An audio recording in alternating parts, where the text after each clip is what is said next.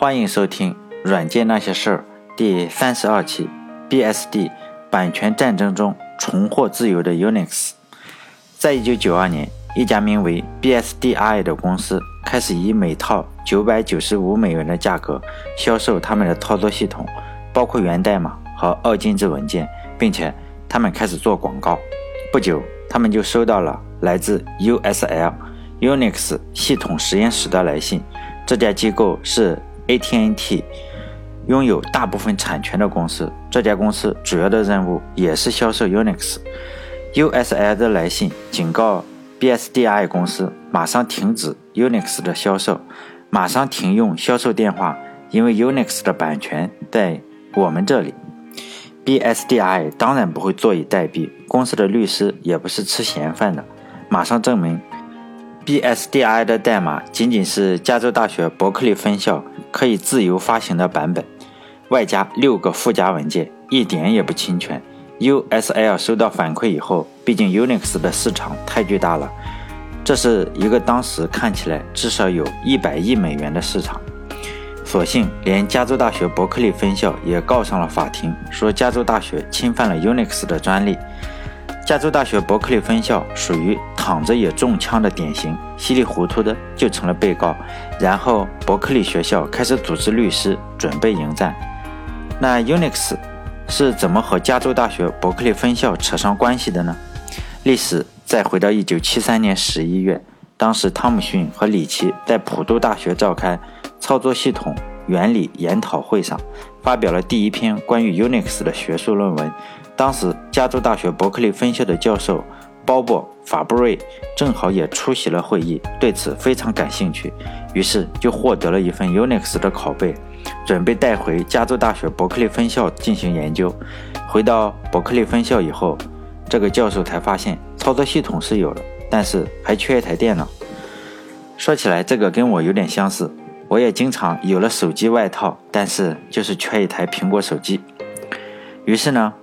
这个教授开始忽悠计算机系、数学系和统计系共同出资买一台电脑，终于买了一台 PDP 十一，赶紧让他的研究生把这个操作系统给装上。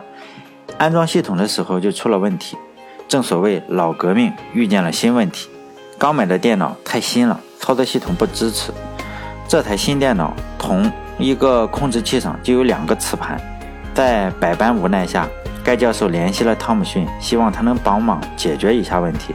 可惜的是，当时汤姆逊在美国的新泽西州，加州大学在加州，一个在东海岸，一个在西海岸，直线距离隔了五千公里。于是他们突发奇想，用一台三百波特的调制解调器接上电话，让汤姆逊进行远程调试，边调试边安装，最后竟然也把这个系统安装好了。贝尔实验室非常的乐意。毕竟有新机器玩，感觉应该还是很挺开心的。再回到伯克利这一边呢，由于这台机器本来就是忽悠三个系买的，计算机系想使用的是 Unix 操作系统，数学系和统计系呢则想使用的则是批处理系统。这个教授当时有点腹黑，他忽悠共同出资的时候，压根就没提他要重新装一个操作系统叫 Unix。结果数学系和统计系一看，我去。你这是给系统装了啥系统？于是呢，纷纷反对。终于，他们达成了一个协议：一天二十四个小时，每个系平均用八个小时。只是计算机系用的时候呢，你得首先自己安装 Unix 系统，等你用完了以后，再把批处理操作系统给我们重新安上。这台电脑就这样三班倒。结果后来搞的数学系和统计系的学生也爱上了 Unix，这个是后话了，与本文也没什么关系，暂且不提。后来就是这几个系的人都觉得三班倒还是太麻烦了，于是呢，每个系又新买了一台机器。第一件事情就是先装上 Unix，这个系统比其他的系统好用多了。加州大学伯克利学校呢，也是一个牛人辈出。随后的六年，他们就一直在帮助改进 Unix，把 Unix 修改的又快又好。期间呢，他们还把自己的伯克利 Unix 免费送出了几千份。这个几千份的数字现在已经没法具体考证了，但是书上是写的几千份。只要学校有的学校希望得到伯克利的 Unix，只要是邮寄一个磁盘，外加返回的邮费，伯克利就把这个拷贝返回就邮寄回去。同时呢，伯克利还把自己以前运行的批处理系统上的一个数据库叫 Ingress 给移植到 Unix 上。结果这个数据库一不小心呢，就成了 Unix 第一个大型的软件。几年之间呢，卖出了几百份。还是这个教授鲍勃·法布瑞教授。随后的几年，他买了好几台 PDP 机器，其中有一台是一九七五年最新的一款，叫 PDP 十一反斜杠七十。这台机器当时是最新的机型，价格比上一代贵了两倍。但是鲍勃·法布瑞教授还是给买了，因为他卖数据库卖的比较多，反正也不缺钱。恰好这一年，一九七五年，汤姆逊休假一年，因为伯克利也是他的母校，鲍勃·法布瑞就果断地邀请汤姆逊来母校教书，当访问教授。汤姆逊去当访问校教授的这一年，就在鲍勃·法布瑞买的那台机器上开发了新的操作系统，叫 Unix 第六版 Unix Version Six。这一年呢，这个实验室来了两个年轻人，一个叫比尔·交易，一个叫 Trunk Harley。这两个年轻人日后建立了一个叫做 Sign 的公司，另一个则是顶级的技术专家。没有他们俩，这个 Unix 内核根本不会进化的这么快。他们两个人合作开发了 VI 编辑器，至今呢，这个编辑器在程序员中使用的仍然非常非常多。以上的一些故事呢，是来自 Steven Weber 写的。《The Success of Open Source》这本书非常大家非常推荐大家去看看，在 Google Book 里你可以搜到，能看绝大部分，但好像一直也没有出中文版。但是我觉得这种书你就算出了中文版，可能连两千册也卖不出去，连翻译费都不够。这个再说了，真的很希望大家去看这本书。这本书的名字叫《The Success of Open Source》，就是开源软件的胜利吧。后来有一次，我看到比尔交易功成名就以功成名就以后的一次采访视频，他就谈到，在一九七五年，他和肯汤姆逊在伯克利学校同一个实验室工作的时候，这个当时早已经是亿万富翁的巨头。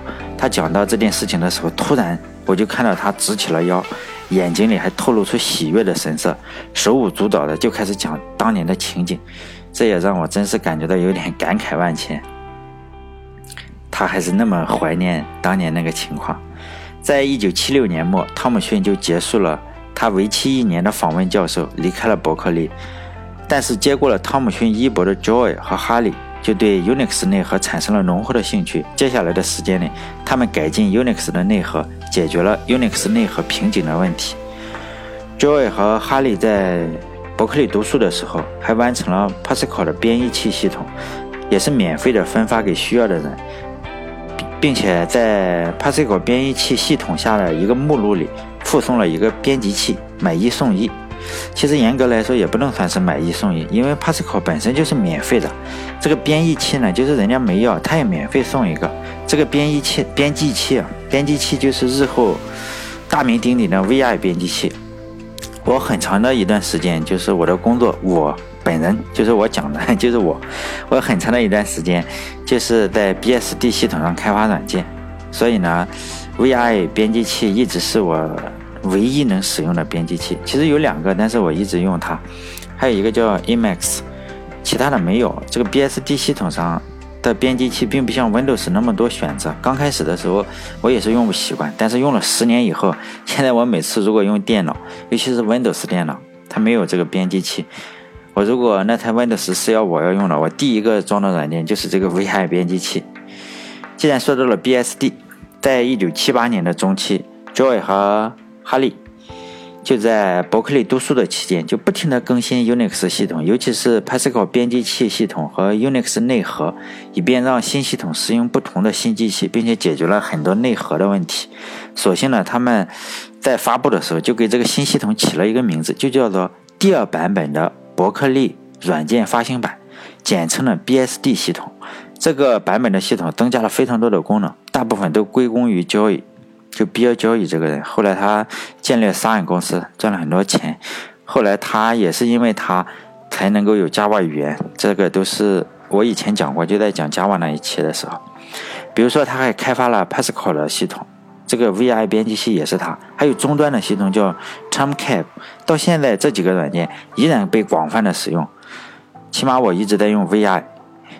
随之后的一段时间，Joy 和哈利开始慢慢的淡出了 BSD 系统的开发，转而从事其他更有趣的工作。这个更有趣的工作其实就是建立了一个市值曾经达到两千亿美元的公司，就是 Sun 公司。但是呢，BSD 系统作为 Unix 系统的一员，生根发芽，逐渐的壮大。即使这两个哥们没有再继续开发，后来还。这个 Bill 交易还是花了一些时间，在商业公司的时候，他还是花了一些时间开发 BSD 系统。不过由于本文的关系不大，我就不讲了。